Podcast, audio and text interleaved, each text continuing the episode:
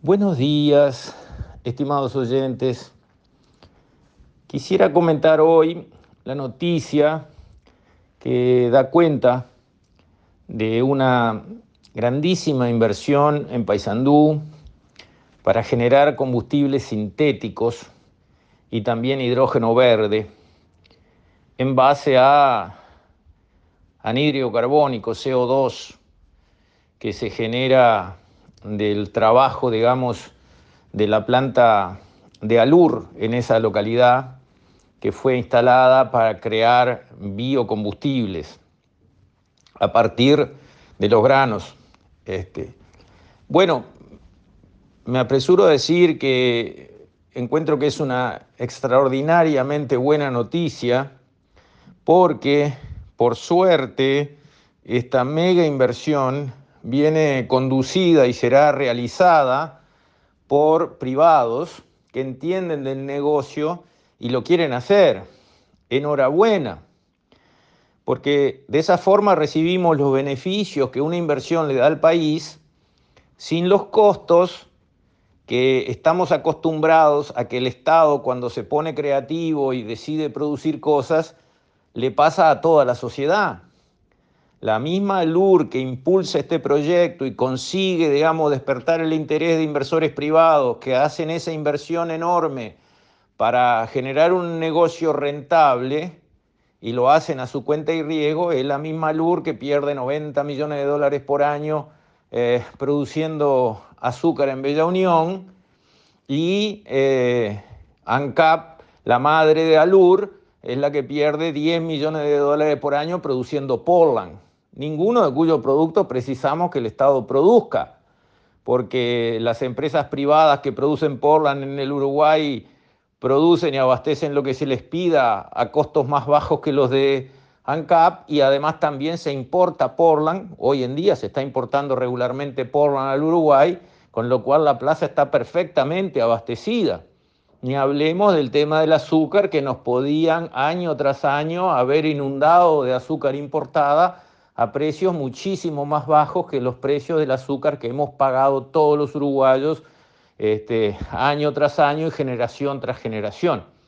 Entonces, ahora sí, chapó, me parece que Alur ha tomado la buena dirección bajo eh, la conducción tanto del presidente, digamos, este, de Alur, su, su gerente general, Álvaro Lorenzo como el presidente de ANCAP, eh, Alejandro Stepanisic, gente joven con una cabeza moderna, con los principios bien puestos para defender a la sociedad.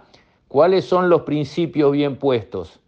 Es empezar por decir que los dineros públicos hay que manejarlos muy cuidadosamente, que el Estado se tiene que concentrar todos sus recursos y concentrarlos bien en hacer lo que solo el Estado puede hacer y es clave que lo haga. Por ejemplo, la seguridad, la educación, la justicia, la infraestructura. Eso tiene que estar muy bien hecho porque nos va la vida en eso. ¿Cómo le va a una sociedad que tiene mala educación, especialmente para los niños de ambiente económico más desfavorecido? ¿Le va bien o le va mal? ¿Y cómo está nuestra educación? ¿Esos chiquilines están saliendo bien formados o mal formados? Son preguntas que tienen una respuesta. Y no es una respuesta ideológica, es una respuesta práctica que se mide en la realidad. Nuestros chiquilines están saliendo con mala formación. Hay toneladas de indicadores que lo miden y comparaciones internacionales. No los voy a aburrir, pero esto no es de izquierda o de derecha. Esto es así, son hechos. Los hechos son duros y obstinados.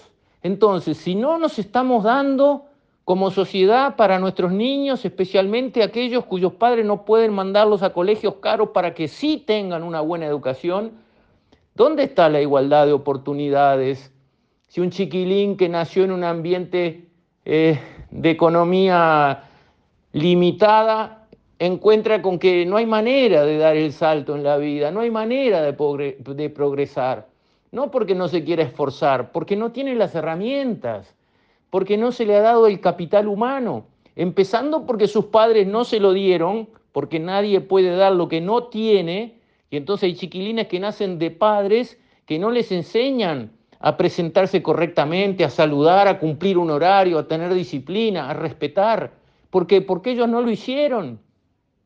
Entonces, cuando ya arrancan con esa mochila, con esa carga negativa, y todavía lo que aprenden en la escuela y en el liceo no les alcanza mínimamente para estar este, en buena posición, para tener una vida productiva, cuando no tenemos una educación que da eso, cuando la seguridad nos deja a todos mucho que desear, y esa es la verdad, venga mejorando o no venga mejorando, no alcanza lo que hay.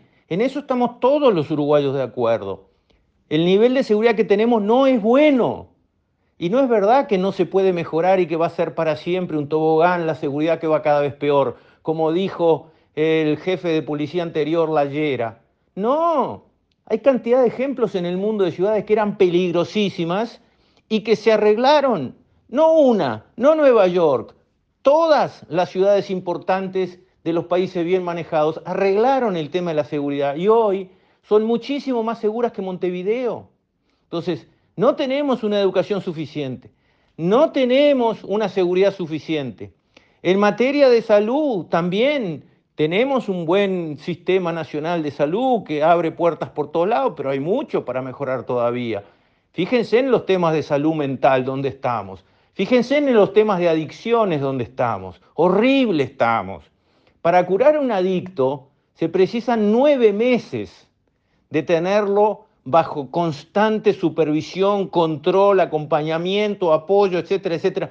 No se puede internar a un adicto 40 días como es el sistema que tenemos y soltarlo, porque el cerebro le da órdenes al organismo de que vuelva a consumir hasta nueve meses.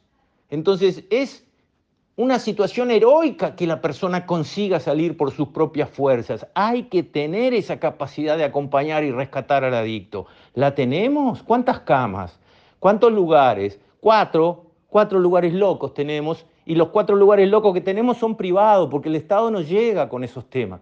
Bueno, ahora el presidente de la República dijo que en esta rendición de cuentas se va a tomar el tema de salud mental y adicciones. Enhorabuena, pero miren dónde tenemos que poner la plata como uruguayos. No en fabricar Portland, no en producir azúcar. En estos temas tenemos que poner la plata. Entre azúcar y Portland tiramos a la basura 100 millones de dólares todos los años los uruguayos, año tras año, generación tras generación. ¿No les parece que con eso se puede hacer mucho en aquellas actividades que nadie va a hacer? No podemos importar seguridad, no podemos importar educación. No podemos importar salud mental atendida correctamente. Lo tenemos que hacer acá y lo tiene que hacer el Estado para las personas que no lo pueden pagar en eh, el mercado. Y no se está haciendo al nivel adecuado. Pero ¿y la plata? La plata la tiramos haciendo azúcar y haciendo Portland, que nos podrían tapar de azúcar y de Portland las economías del mundo donde eso lo hacen perfecto, muchísimo más barato que nosotros y les sobra lo que ellos están produciendo. Entonces, bien por el cambio de rumbo. Concentremos por el bien de todos los uruguayos los recursos de los uruguayos, porque estamos hablando de plata de los uruguayos, en las prioridades de los uruguayos, especialmente aquellas que no se pueden conseguir en otro cualquier lado, porque hay que producirlas acá. Seguridad hay que producirla acá. Educación hay que producirla acá. Esos rubros los tenemos que resolver acá y cuando es para gente de bajos ingresos, lo tiene que hacer el Estado. ¿Con plata de quién? ¿De todos los uruguayos? Claro. Tampoco nadie va a venir a regalarnos plata para que atendamos el problema de la seguridad uruguaya. Tiene que ser con plata nuestra. Pero ahí viene el tema de las prioridades. ¿Usamos 100 millones de dólares para hacer azúcar y Portland o usamos 100 millones de dólares todos los años para arreglar el tema de las adicciones que después pegan la parte de seguridad, pegan la parte de la familia y tiene una cantidad de efectos en un círculo vicioso espantoso? Bueno, esos temas son temas de sociedad, no son temas de izquierda o de derecha. Entonces, esta inversión que busca producir combustibles sintéticos, que quiere decir combustibles como la gasolina, por ejemplo, como la nafta, pero en vez de ser producido a partir de un petróleo que está enterrado bajo tierra, que cuando lo quemamos agarramos y emitimos CO2 y calentamos el planeta, no. esta manera de producir combustibles, eh, vamos a decir, eh, modernos, es tomar el CO2 que existe o que se está produciendo y meterlo adentro de un proceso que termina ese CO2 con hidrógeno transformado en una nafta, pero que en vez de ser una nafta que se destiló de un petróleo que estaba hace 50 millones de años bajo tierra, no, es una nafta nueva producida de carbono que ya está, carbono que le llaman biogénico, carbono que ya está en la atmósfera. Entonces, de ese punto de vista, es el futuro de este tipo de combustibles, poder seguir usando motores a explosión, pero no aumentando, sacando eh, carbono que estaba bajo tierra hace 50 millones de años y soltándolo para la atmósfera como gases de efecto invernadero. Es una línea de avanzada en materia de producción de combustibles. Es el futuro, es el futuro limpio, es el futuro sano para el planeta. En eso Uruguay se está poniendo en punta con esta inversión y la está haciendo y la va a manejar bien porque le va a doler el bolsillo empresas privadas que tienen capital, trayectoria, know-how, conocimiento para hacer esto. Y han elegido Uruguay y su contraparte ANCAP y ALUR para sacar esto adelante. Enhorabuena. Felicito a los directivos de ALUR y de ANCAP y felicito, digamos, a las autoridades del gobierno que han generado el entorno adecuado para que empresas del exterior se animen a poner ese paquetazo de plata adentro de nuestro país cosa que no soñarían hacer, por ejemplo, en Argentina, aunque les dieran las mejores condiciones del mundo.